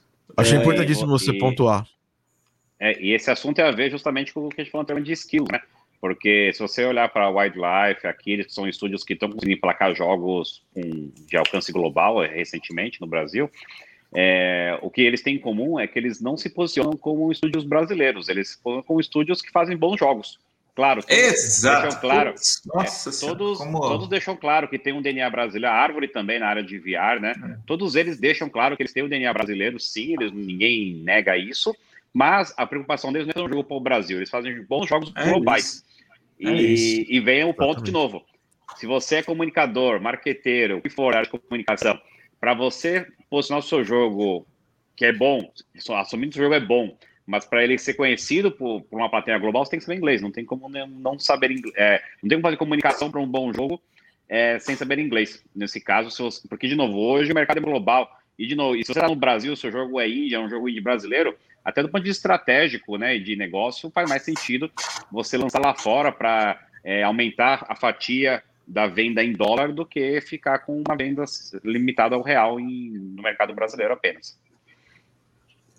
Teve uma pergunta, não sei se vocês viram, da Fernanda, não sei nem se ela está aqui ainda, mas é, que ficou para trás, lá em 18 e 38. É, ó, ela está sim, está sim. Ah, lá, baseado, eu, é, né, tô, eu tô de olho nisso aqui para responder, viu, Fernanda? Se, é, se, Vou até soltar já, aqui, ó. É, que baseado no fenômeno dos esportes, gostaria de saber: vocês acreditam que o caminho da editoria de games no jornalismo se transformará em algo similar ao que acontece no futebol em relação a outros esportes? Que grande pergunta. Você sabe que quando eu, eu assim, né, como eu falei aqui, eu trabalhei muito tempo no UOL. Em algum momento, né, eu acompanhei é, o boom, assim, digamos, né, do, do, do esporte, né? E assim, às vezes eu me questionava, hum, isso aqui devia estar na área de esporte ou na, na área de games, né? É, ah, bom, eu acho que pode estar nas duas, né? Hoje já acontece. É, e, particularmente falando de futebol, de basquete, de vôlei, é, putz, sei lá, boxe ou MMA, enfim, esses negócios, não é muito minha área, por isso que eu compro, mas assim, esportes que a gente conhece, eu acho que os games eles têm uma, assim, uma diferença que é a seguinte: por mais massificado que seja, né, o esporte ele ainda é muito autorreferente. Se você não conhecer League of Legends, não conhecer Free Fire, não conhecer CS e tudo mais, puxa, assistir a uma partida desses jogos pode ser uma experiência é. bem desafiadora. Agora, claro, por exemplo, poxa, né, BlizzCon, tantos outros eventos de esporte que eu já fui, é mó barato. Você, como normalmente, porque é aí que tá, né, é um público mais jovem, né, o público do esporte. Mas é mó legal que você vê as famílias, né, ali, você vê muitos pais que se esforçam para fazer parte daquele universo, né, na, na vibe ali dos filhos e tal. Eu sempre achei isso mó barato, assim. É, mas é inegável que é umas. a não ser que você fale, cara, vou você fica lá assistindo, tudo bem, você viu, ah, matou aqui, fez ali, mas é que nem eu quando vejo campeonato de CS, eu não entendo assim tudo, tá? Tem uma hora que você tá tentando acompanhar isso, só vê as telinhas apagando aqui. Piu, piu, piu, piu. Caraca, mas de onde veio né? Assim, enfim, porque quem assiste mesmo, acompanha, pô, conhece todos os mapas, todas as armas, sabe? Enfim, né? É, tudo isso, né? E eu acho que essa é uma vantagem que os esportes convencionais, por exemplo, o futebol, eles ainda têm. Por mais, por minha esposa, ela gosta, assim, não liga muito para futebol e tal. Cara, mas na Copa do Mundo ela para para ver. E ela pode não saber o que é um, a lei do impedimento, nem nada assim, mas, cara, ela entende. Ela entende, ah, beleza, tem esse é, esse é o Brasil, esse é a Argentina, essa é a bola, vai, alguém vai fazer gol. E, é, e eu, os esportes ainda tem um pouco mais né, dessa pegada. Eu, por exemplo, eu não acompanho vôlei e basquete, assim, mas consigo ver uma partida e tal. Esse é o maior desafio, maior, não sei, mas acho que é um grande desafio do, dos esportes assim para né, passar essa barreira é, de massificação, mas o tempo está a favor, né? Acho que vai ser uma questão geracional porque eu acho que quem é jovem hoje é muito mais fácil, cara, sério. Eu sou de verdade, você tentar acompanhar o futebol brasileiro, assim, por exemplo, porque quando eu era criança era isso, São Paulo, Corinthians, Palmeiras, Santos, né? Se você é de São Paulo, do estado, né? Assim, a gente acompanhar futebol. Hoje eu acho mais comum realmente essa a, a molecada da minha idade ir para o esporte, né? Então, o tempo está a favor do esporte. Daqui a X anos, essa molecada que está hoje trabalhando aqui, certa, aliás, desculpa, acompanhando os esportes e tal, provavelmente vai estar no mercado trabalhando com isso, ajudando ele a melhorar e, e quem está vindo atrás, né? As outras gerações já estão crescendo dentro desse ecossistema, assim, né? Enfim, então aí a gente vai ver o que acontece, mas eu acho que não sei se eu divaguei demais mas assim, a cobertura de esporte eu acho que ela ainda pertence um pouco ao universo do esporte, sejam sites especializados, ou seja, porque tem, né? Tem. É, depende do veículo, mas ah, um exemplo é a ESPN, né, mesmo no Brasil. Ela tem uma equipe especializada em esporte produzindo esse conteúdo lá dentro, né? Então acho que ainda vai ficar um pouco mais mais é, a parte da, da, cobertura das demais modalidades. A, é, talvez a, a, exceção seja a FIFA é. e Pro Evolution Soccer, justamente que são jogos de modalidades esportivas. Né? Com certeza. E eu acho que também, é, é com o passar do tempo, as pessoas vão criar uma identidade com os times, né? Porque é, é, o passional da coisa, hoje ele é muito linkado a, ao jogo em si, né? Mas até porque os times são bem recentes, assim, não tem nenhum time muito, muito, muito antigo, né? Quando os times começarem a, a, a ficar mais velhos e, e, ter essa, essa identidade, eu acho que as pessoas vão começar, mesmo as que não têm vínculo uh, com as regras, não entendem bem o funcionamento do jogo, elas vão se, vão, vão se conectar emocionalmente né, a, aos times. Eu vejo, é, inclusive, o André né, todos os anos dele, Blizzard, essas coisas, o, eu vejo o esforço que, que lá, lá nos Estados Unidos eles fazem com os times de Overwatch. Eu lembro que quando eu fui visitar a Blizzard, tinha lá as camisetas de cada um dos times e uma pegada bem bem, NH, bem, bem NHL, bem é, NFL, bem, bem NBA, assim, para que cada, cada cidade, tinha os times das cidades, né, tal, é, para que cada cidade comece a, a, criar uma empatia com essa franquia e, e, e, acompanhe. A gente tem isso agora nos esportes, com os times mesmo, né? Que a gente, os times de futebol, tendo times de esportes, né? Tem o Corinthians, tem o São Paulo, tem o Santos, né? É, Palmeiras também acho que tem agora também. Então acho que isso vai com o tempo, acho que vai, vai ser um side effect aí, vai acabar trazendo mais, né, André? É, com certeza. É, bom exemplo do Daniel ali com o Gaules também. Realmente, é, Gaules. Uhum. Gaules é NBA, né, cara? É. é. é. e é interessante porque isso é outro. É, esse é, é, um, é uma outra vertente, não só de games, né? Que está é, da comunicação, diria como um todo, está se reescrevendo, né? É o caso do Gaules, é um caso super interessante, porque, é, de novo, você tem uma geração de crianças e adolescentes que estão crescendo acompanhando narrações de esportes, então eles não crescem tendo a Globo como referência, a Band, qualquer uma dessas, é, o rádios, né, que é, é a referência de narração que a gente tem, eles crescem tendo youtubers, influenciadores, streamers, como referência de como narrar é, uma competição ao vivo, vamos chamar assim, né? E essa iniciativa está sendo muito interessante, o Gaules a NBA, é que é justamente você unir os universos. E eu, eu, concordo, eu acho que vai acontecer. A regra não está escrita ainda, mas acho que vai ter sim é, uma, um, um, um merge, né? vai ter uma integração desses universos, porque é simplesmente o rumo natural das coisas. Porque você, a equipe de esportes, de cobre esportes, tradicionalmente tem um arcabouço é, de como cobrir um evento ao vivo, mas não tem, como o Hotel bem colocou, o conhecimento para poder narrar um partido de games. E pensa que uma parte, um, um, um, jogo novo que nasce ou que acaba pegando, virando um, um, esporte competitivo, é como se fosse criado futebol do zero, né?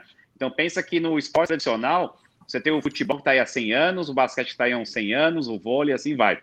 É, a cada jogo novo, saiu o Apex, por exemplo, enfim, é uma nova modalidade com regras próprias e jeitos próprios e particularidades próprias. Então, é, as habilidades que você precisa para poder é, narrar uma transmissão ao vivo de um jogo de é, num game que tem um aspecto competitivo, ela varia muito e de fato é bem diferente do que é. Então eu acho que o que vai sair dessa experiência que até onde eu sei inédita no mundo, né? Não conheço nenhuma outra experiência é, no mundo que você pegou um streamer muito popular em fazer stream de games para fazer narração com esse mesmo estilo de conversa que o Gaules tem, né? De, a galera participando no chat, que é super bacana é, é, parece que finalmente uma experiência que deu certo, porque muitas é, empresas de TV no mundo inteiro também tentaram trazer o que da internet para a narração tradicional, ou seja, é, aqui nos Estados Unidos, onde eu, onde eu moro, é, você teve experiências da, da NBC e outras TVs de outras grandes TVs tradicionais em esportes normais, de colocar, por exemplo, um chat na televisão poxa, você não consegue fazer, bater papo na televisão, né? Não tem como você ficar é, é, tendo. Não é legal, né? Mas o que foi feito, assim, essa união entre NBA é, e Gaules, aí, com o Omelete, né? Que é o dono da marca Gaules hoje, é, é, foi uma parceria sensacional e a repercussão até para outros esportes. É, a gente ainda está por vir, mas muita coisa acho que vai mudar, inspirar nessa experiência que está acontecendo agora o Gaules com a NBA e o Omelete. E eu é, acho exatamente. que tem, tem... Ah, diga lá, Thiago. Né, e ainda, tem, ainda teve uma, uma, uma, outra coisa curiosa que ele fez também, foi a questão da Fórmula 1, né? O Pietro uhum. Fittipaldi, eles acompanharam o Pietro desde o começo, fizeram uma torcida e tal. É, subiram várias hashtags, assim, chamou super atenção.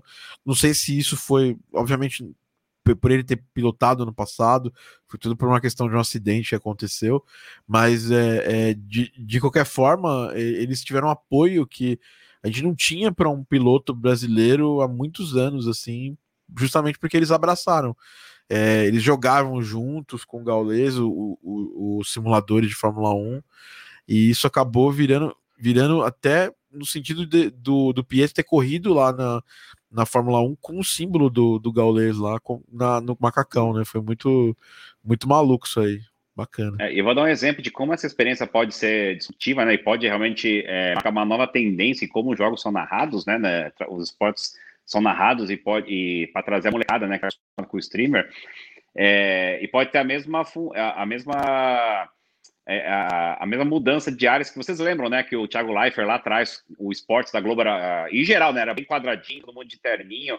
Aí o Leifert veio com de jeans, tênis, moleque, para tentar é, justamente é, rejuvenescer né, o público que acompanha esportes ao vivo. Eu acho que essa iniciativa da Aulesa, a Comelete e a NBA pode ter o mesmo impacto em como os esportes são narrados. E o exemplo disso, foi um exemplo até real, que eu, já aconteceu com, comigo quando eu organizava eventos, né? É, Claro, eu vou organizar um evento, vou ter um stand na, na CCXP, eu vou ter um, um agora no BGS, Anime Friends. O que, que eu vou contratar como host, né? Alguém que fica lá no palco. Vou contratar um, um host profissional, alguém que tem de televisão, que sabe ter uma locução boa, né? Com o passar dos anos, a gente sempre contratava hosts profissionais que tinham é, licença para ser hosts ou que tinha é, treino profissional de como fazer imposição de voz, tudo. E a gente começou a contratar streamers para serem os hosts, né, os apresentadores dos nossos eventos, porque a gente começou a ter feedback da galera que ia nossos stands, aos nossos eventos, que era muito chato ver aquele cara falando muito profissional, muito certinho. Eles gostam de ver a pessoa gritando, ou falando errado, ou, enfim, com aquela energia que é o. Para a gente pode ser errado e antiprofissional, porque um streamer não é tão profissional quanto os profissionais, mas para uma nova geração, aquilo é o novo padrão de como se deve falar num evento. Então a mesma coisa acontece no caso de um gaulês, né, transmitindo um jogo da NBA. Isso aí, é isso aí. Foi, é, acho que é mais um case, mais uma coisa, mais uma coisa interessante. Eu acho que até as marcas foram fazendo isso, né? Eu toquei muitos anos em stand é, é, da HyperX, especificamente na, nas BGS aí, e eu vi essa transformação acontecendo, né? Primeiro ano era um, mestre de cerimônias, o segundo ano era o Luciano Amaral, o terceiro ano já era o BRKS Edu com com na época o Guilherme Gamer, que era, era um nome que era, era um youtuber que, muito que era famoso na época. E depois foi indo, agora os streamers estão estão super em voga agora, né? Acho que é, os youtubers já estão bem consolidados, tal, mas agora é os streamers, a Nive, é, uma série de streamers aí que, que fizeram muito sucesso e que estão fazendo isso aí, bem legal. Acho que é, acho que é isso, né? O, o, o, a, gente, a gente já, já extraiu muito aqui do, muito, do Theo, muito. porque é uma, uma, pessoa que trabalha em várias áreas, tem muita experiência. Eu acho que vale no futuro chamar de novo o Theo, se ele, se ele assim tiver interesse de falar com a gente, para falar mais com ele. Porque é um papo que dá para horas e horas e horas, né, né André?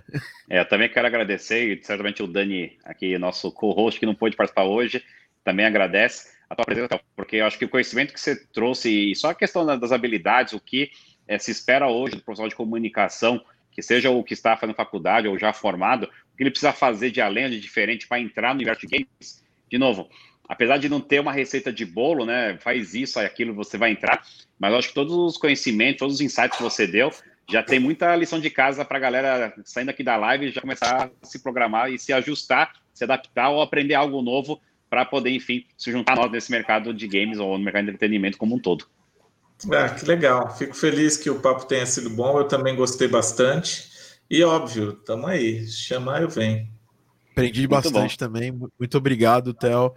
E obrigado a todo mundo que assistiu aqui, né? A gente está fazendo esse piloto ao vivo ainda, não é o nosso, o nosso ao vivo verdadeiro que a gente vai fazer agora nos próximos podcasts. É Obrigado por abrir, né? É, você foi o primeiro convidado aqui do Profissão Games.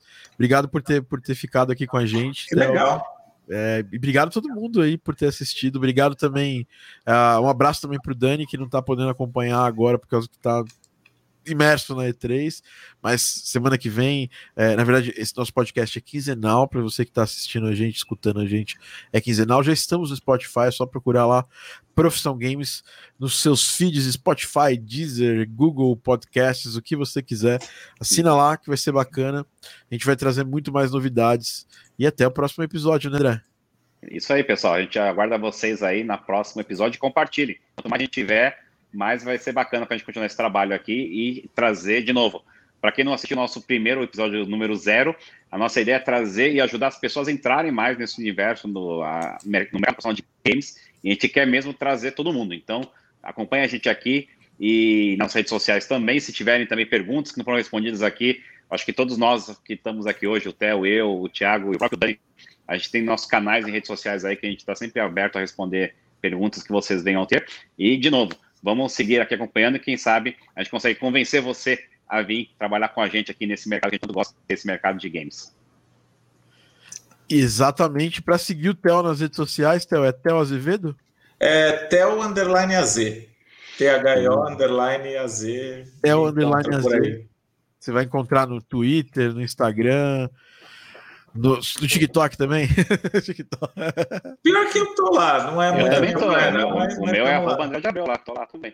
É, isso aí, eu também tô lá também. Thiago TD, só que o meu é Thiago Adamo lá nas redes sociais. No, no, eu, no, eu não tô dançando ainda, mas eu tô aprendendo ainda. Ah, eu, eu tô fazendo. Ainda não tô dançando também, mas eu tô próximo. Vou começar a dançar também. Não, o Thiago manda bem já. Eu já acompanho o Thiago lá, já ele manda dicas ah, que legal, que legal. Bom, pessoal, então até o próximo Profissão Games. Um grande abraço e até, até mais. Valeu, gente. Boa noite. Valeu, pessoal. Valeu.